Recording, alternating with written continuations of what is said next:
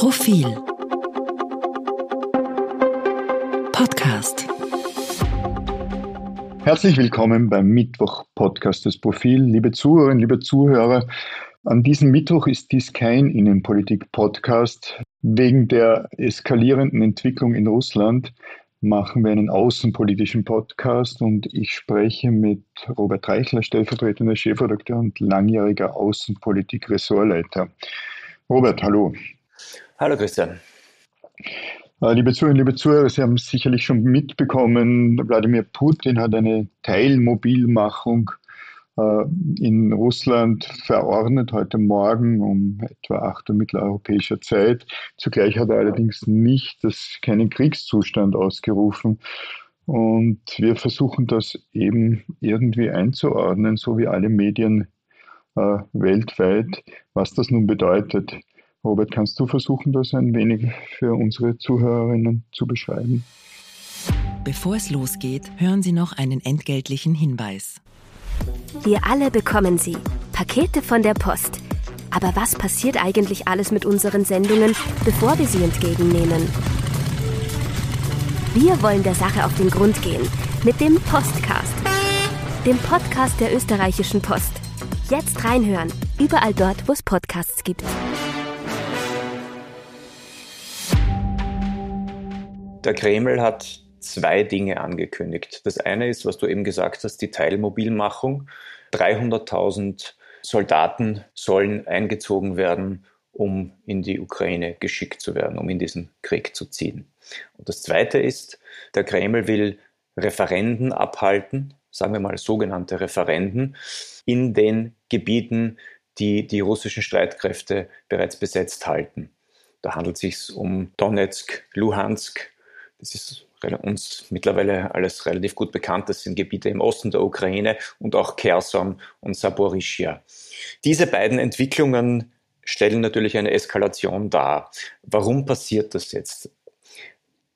Die westlichen Gegner Russlands, wenn man so sagen will, ähm, interpretieren das als eindeutiges Zeichen dafür, dass Russland in die Defensive geraten ist. Und ich glaube, in diesem Fall kann man Ihnen recht geben.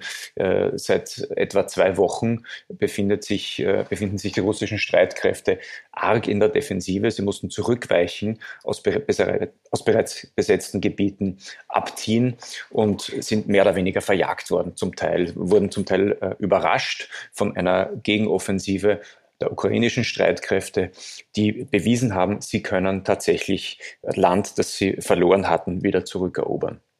Das will Putin nicht hinnehmen. Ähm, es bedeutet natürlich auch in gewisser Weise einen Gesichtsverlust für ihn, denn ähm, dass, dass die Ukraine sich überhaupt wehren kann, äh, das war zu Beginn des Krieges ähm, dachte man eher eine symbolische Sache und Russland würde die Ukraine überrennen. Ähm, dann hat zunächst der erste Schlag nicht funktioniert der Russen und dann dachte man, dass in diesem sogenannten Abnützungs- oder Ermüdungskrieg äh, Russland einfach die, den längeren Atem haben wird, weil Russland die wesentlich äh, potentere äh, Armee hat. Und es ist nicht so, äh, dank einerseits der Aufklärung durch westliche Dienste und andererseits durch Waffenlieferungen seitens des Westens ist die Ukraine offenbar so stark, dass sie Russland nicht nur ähm, stoppen kann, sondern äh, den, die, die, die Richtung des Krieges ändern kann. Das will äh, Putin jetzt äh, umdrehen. Und er eskaliert das. Indem er diese Referenden abhalten lässt, macht er diese Gebiete zu russischem Territorium. Das ist natürlich ein, also symbolisch und auch für ihn politisch ein, ein, ein wichtiger Schritt, denn er kann dann sagen, die vorrückenden ukrainischen Streitkräfte attackieren russisches Gebiet. Was natürlich eine absurde Verkehrung ist, denn tatsächlich hat, ist Russland in die Ukraine einmarschiert, hat dort Gebiete besetzt und jetzt will es diese Gebiete per Scheinreferenden äh, zu russischen Gebieten erklären. Das ist die Situation, vor der wir stehen. Der britische Verteidigungsminister Ben Wallace sagte, Putin bricht sein eigenes Versprechen, weil Wladimir Putin ja äh, versprochen hatte, es werde keine Mobilmachung, keine, keine Einbeziehung von Reservistenkräften äh, geben. Äh, Was im Westen vor allem beunruhigt, ist ein Satz von Wladimir Putin auch heute Morgen. Äh, Russland habe viele Waffen, um auf den Krieg des Westens gegen Russland zu reagieren. Putin hat das dann auch noch ausgeweitet. Äh, der Westen wolle, äh, so wie der Westen 1990 die Sowjetunion zerstört habe, wolle nun Russland zerstören. Aber die Frage, die man sich im Westen natürlich unmittelbar stellt, ist, was meint Putin mit diesen, diesen vielen Waffen? Sind wir einem Nuklearkrieg näher gekommen? Wäre das, wären das taktische Nuklearwaffen in der Ukraine, wo, was, wie die meisten Militärexperten sagen, relativ wenig bringen würde, weil es nur eine, eine andere Form der konventionellen, aber dann nuklearen Kriegführung dort wäre? Oder ist das eine offene Drohung gegenüber NATO-Mitgliedern dort, also auf, auf NATO-Gebiet oder äh, auch in neutralen Staaten nukleare Waffen einzusetzen. Wie, wie, wie liest du Putin hier, falls man das überhaupt machen kann? Und Putin wendet sich einerseits an seine eigene Bevölkerung und versucht seiner Bevölkerung ähm, zu verklickern, äh, der Westen greift Russland an. Er gemeindet diese Gebiete in, das russische, in den russischen Staat ein und sagt dann, Vorsicht, wir werden angegriffen. Es ist absurd, aber das versucht er seiner Bevölkerung, ähm, damit versucht er sie zu indoktrinieren. Und die, die, die Botschaft an den Westen lautet, ab sofort ist das russisches Territorium, sollte die Ukraine gestützt mit NATO-Waffen vorrücken, ist das eine Kriegserklärung an Russland. Und dazu ähm, äh, benutzt er eben die Drohung, dass er sagt, wir werden alle Waffen einsetzen, um uns zu verteidigen. Ähm, diese Drohung ist äh, gewissermaßen gestützt durch die russische Militärdoktrin. Äh, die Militärdoktrin stammt aus dem Jahr 2014, die hat er selbst ähm, äh, unterzeichnet und, und, und abgesegnet. Und in dieser Militärdoktrin steht natürlich auch drinnen etwas zu den Nuklearwaffen, denn die Nuklearwaffen können eingesetzt werden, wenn die Existenz des Landes durch einen, auch einen großen Angriff mit konventionellen Waffen auf dem Spiel steht. Er könnte also argumentieren, die Existenz Russlands steht auf dem Spiel, weil die Ukraine mit NATO-Waffen äh, auf das nunmehr russische Gebiet ähm, vorrückt.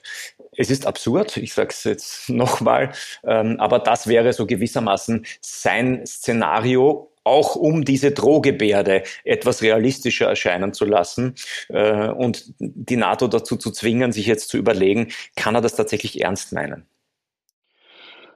Die NATO, äh, auch die EU, auch Frau von der Leyen, meinen einerseits stets, dass dies Drohgebärden seien und dass die Gefahr einer nuklearen Ausweitung des Krieges sehr gering sei und andererseits ist die Haltung der NATO, des Militärs im Westen in den vergangenen Tagen oder Wochen ja gewesen, Russland sei dabei, diesen Krieg zu verlieren und äh, Russland werde früher oder später, hm, vermutlich nach diesem Winter, eine diplomatische Lösung äh, brauchen. Nun widerspricht all das, was da jetzt passiert, dieser Einschätzung? Wer, wer, wer hat da recht? Oder geht es auch der NATO in Wahrheit um, um Symbolpolitik und äh, um, um, um Gegendrohgebärden gegenüber Putin, während ähm, im Hintergrund die Meinung möglicherweise eine andere ist? Nun, der britische Verteidigungsminister, den du zitiert hast, ähm, Ben Wallace, mhm. sagt auch jetzt, Russlands Invasion ist gescheitert. Ja. Und die Teilmobilmachung und diese Referenten, die er abhalten will, sind nur ein, ein Ausdruck dessen, dass die Invasion gescheitert ist. Denn äh, Putin versucht jetzt mehr oder weniger verzweifelt mittels Drohungen und, und, und, und, und seltsamen politischen Aktionen das Territorium, das er erobern hat lassen, zu verteidigen. Ähm, der Westen agiert eigentlich sehr überlegt bisher und ich glaube, das wird auch so bleiben. Ähm, der Westen hat die Ukraine mit Waffen beliefert, die es der Ukraine ermöglichen, das zu tun, was wir gesehen haben, nämlich auch äh, einen, einen Gegenschlag zu inszenieren. Ähm, die Ukraine wollte noch wesentlich äh, stärkere Waffen bekommen vom, vom Westen, insbesondere von den USA. Und äh, US-Präsident Joe Biden ähm, hat dem nicht stattgegeben. Also die, die Ukraine wollte etwa ähm, äh, Raketensysteme bekommen, mit denen sie 190 Meilen, das sind etwa 300 Kilometer äh, weit, ähm, schießen kann. Das hat Biden nicht zugestanden. Das heißt, der Westen versucht sehr, sehr ähm, überlegt und sehr kontrolliert, die Ukraine so weit aufzurüsten, dass sie sich verteidigen kann, ohne Putin zu provozieren. Denn mit den Waffen, die die Ukraine wollte, hätte auch möglicherweise die Gefahr bestanden, dass die Ukraine auf Gebiete zielt, ähm, auf die sie nicht zielen sollte, obwohl äh, Präsident Zelensky äh, den, den, dem Westen auch Biden zugesichert hat, er wird auf keinen Fall russisches Gebiet angreifen. Mhm. Sprechen wir vielleicht noch ein bisschen über die Position Europas in dieser Lage. Ich war vergangene Woche bei einer Konferenz in Potsdam, M100 Sanssouci-Kolloquium, wo anders als in den Jahren davor es dieses Mal nicht das zurückgelehnte mittel- und langfristige Nachdenken über die Kräfteverhältnisse der Welt war, um die, um die es ging, sondern sehr, sehr konkret um die Frage, was wird unmittelbar passieren. Und spannend für mich war vor allem dort zu sehen, dass sich die Diskussion nicht nur, weil diese Konferenz in Potsdam stattfand, also da sind PolitikerInnen dort, äh, Olaf Scholz unter anderem, ehemalige Chef der Sicherheitskonferenz München-Ischinger, die kosovarische Präsidentin Wladimir Klitschko, äh, daneben Wissenschaftler und eben Journalisten und Journalistinnen. Äh, spannend war vor allem, dass sich die Diskussion sehr stark um die neue Rolle Deutschlands äh, dreht und gedreht hat in diesem, in diesem Konflikt. Ich habe ja anders als, als die deutsche, innerdeutsche Kritik ja eher eine, eine gewisse Achtung und eine große Achtung dafür, was da in den letzten sechs Monaten an, an Änderung des Mindsets in Deutschland stattgefunden hat, aus dieser Verantwortungs- und schuldbewussten pazifistischen Position, ja, wir sind die führende Wirtschaftsmacht, aber keineswegs Militärmacht in Europa, hat da zögerlich, aber doch eine, ein Umdenken stattgefunden. Ja, man diskutiert darüber, ob jetzt Leopard-Panzer geliefert werden können oder nicht, weil gerade Panzer natürlich symbolhaft für, für deutsche Panzer für den Zweiten Welt, Weltkrieg stehen und stünden. Also Deutschland kämpft da mit sich. Aber äh, was heute wiederum auffällt ist, und wir haben beide jetzt beide Ben Wallace äh, zitiert, äh, wir sehen die Reaktionen aus dem Weißen Haus, davon abgesehen, äh, hört man aus Europa, aus äh, Brüssel relativ wenig. Das heißt, dass Europa, die EU ist ein weiteres Mal mittendrin, aber sicherlich nicht führend, weder militärisch noch in der, in, in, in der Wahl der Worte gegenüber dem, was in, in diesem Krieg passiert, wenn man jetzt das Nicht-EU-Mitglied Großbritannien ausnimmt. Äh, es findet ja gerade der, der, die Generalversammlung der Vereinten Nationen in New York statt und äh, Emmanuel Macron, der französische Staatspräsident, hat dort äh, gesprochen und hat sehr deutlich äh, zurückgewiesen, was, die, was, was der Kreml vorhat. Ähm, also die, die Verurteilung dessen ist, äh, ist absolut einheitlich. Äh, Macron, Scholz, alle haben darauf hingewiesen, dass das natürlich eine, ein, ein, ein Theater ist, also ein, ein Referendum abzuhalten, um sich fremdes Territorium einzuverleiben und darüber Leute abzustimmen lassen. Wobei das ist ein Kriegsgebiet. Ähm, in den vergangenen Monaten mussten große Teile der Bevölkerung aus diesen Gebieten wegen der Kriegshandlungen fliehen. Es ist, es ist völlig absurd, jetzt dort ein Referendum abhalten zu wollen. Umso mehr, als das Referendum in den nächsten Tagen bereits stattfinden soll. 23. Das heißt, bis 27. Und genau. Ja, die Ukraine hat, hat allen Teilnehmern an diesem Referendum mit hohen Strafen gedroht, bis zu 15 Jahre Gefängnisstrafe für jene ukrainischen Staatsbürger, die dort abstimmen würden. Richtig, und, und alle haben das verurteilt. Ähm, Macron sagt, das ist die, die Rückkehr ins Zeitalter des Imperialismus, wo man sich äh, Kolonien erobert. Und es ist ja offensichtlich, also man ist weit davon entfernt, also was Putin zu Beginn gesagt hat, es geht um eine Entnazifizierung und so weiter. Ähm, das war natürlich von Anfang an Unsinn, es wird aber jetzt immer klarer. Es geht ihm darum, das, das, das russische Territorium zu vergrößern, es geht ihm darum, äh, die Ukraine zu zerschlagen und, und, und deren Territorium zu übernehmen. Und das macht er jetzt de facto. Äh, bisher war das immer so, äh, es stand im Raum und es war jedem klar, dass er das tut, aber, aber es gab den Beweis noch nicht. Jetzt gibt es den Beweis und alle haben das, äh, diese, diese Aggression verurteilt.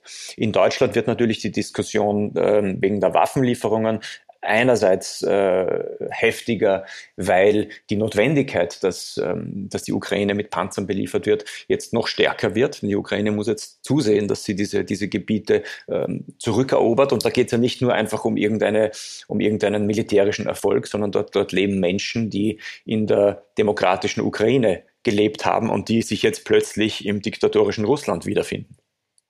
Und andererseits, ähm, was du angesprochen hast, ist natürlich möglicherweise jetzt steigt auch in Deutschland die Angst davor, Putin könnte doch zu, zu, zu seinem Nukleararsenal greifen in irgendeiner Form, wird größer. Dazu muss man, glaube ich, sagen, es macht militärisch keinen Sinn. Also ähm, er kann damit drohen, er kann, er könnte auch äh, irgendwo eine eine, eine taktische Nuklearwaffe äh, explodieren lassen. Ähm, aber rund um ein Gebiet, das man selbst erobern möchte, eine Nuklearwaffe zu zünden, ist der pure Wahnsinn. Schließen wir den heutigen Podcast mit diesen optimistischen Aussichten.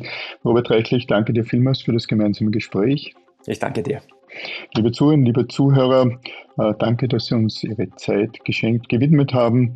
Äh, wir sind online seit gestern gelauncht, wie es so schön heißt, selbstverständlich stark auf diesem Thema drauf, aber auch auf vielen anderen Themen. Schauen Sie bitte auf Profil.at. Wir haben eine wunderbare neue Online-Oberfläche mit vielen neuen Funktionalitäten. Der Wechsel von Profil.at alt zu Profil.at neu hat hervorragend funktioniert. Ich hoffe, es gefällt Ihnen. Davon abgesehen, nochmals herzlichen Dank und am Samstag E-Paper und ab Sonntag wieder die Printausgabe vom Profil. Danke und auf Wiederhören.